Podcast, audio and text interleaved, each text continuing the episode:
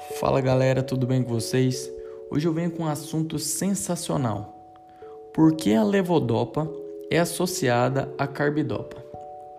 Muitos de vocês já sabem, essa associação é destinada para a doença de Parkinson e seus sintomas, mas eu quero abordar a parte apaixonante, a parte da farmacologia desses fármacos.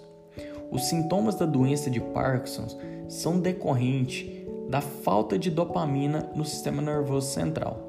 A dopamina é uma substância que ajuda a comunicação entre as células. O tratamento dessa doença se baseia na reposição da dopamina. Então me pergunto, então é fácil, Rafael, resolver isso aí? É só dar dopamina para a pessoa e pronto? Não. Porque a dopamina ela possui três hidroxilas na sua composição.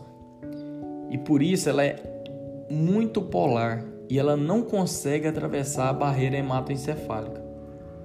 Para atravessar a barreira hematoencefálica é necessário que o fármaco seja lipossolúvel ou ter um transportador específico.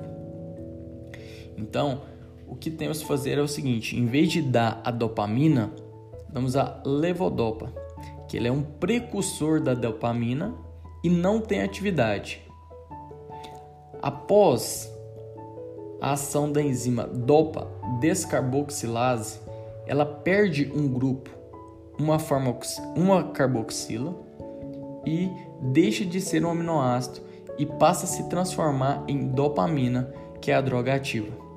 Daí então chega no sistema nervoso central. Só que agora temos um pequeno probleminha. Temos dopamina no sistema nervoso central e no sistema nervoso periférico e acaba que aumenta também no sistema nervoso simpático. E aí, Rafael, qual que é o problema tá ter dopamina no sistema nervoso simpático? O que acontece é o seguinte: quando se tem dopamina no sistema nervoso simpático, aumenta a pressão arterial e a vasodilatação. A pessoa já tem Parkinson, não vai querer que ela aumente a pressão dela. Então, o que, que nós temos que fazer?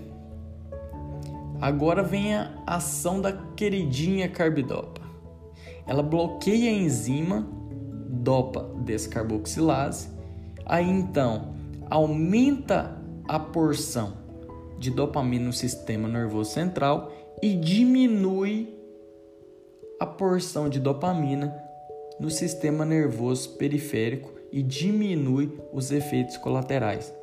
Tem como não apaixonar por uma coisa dessa? Ave Maria, eu acho lindo. A farmacologia é a matéria.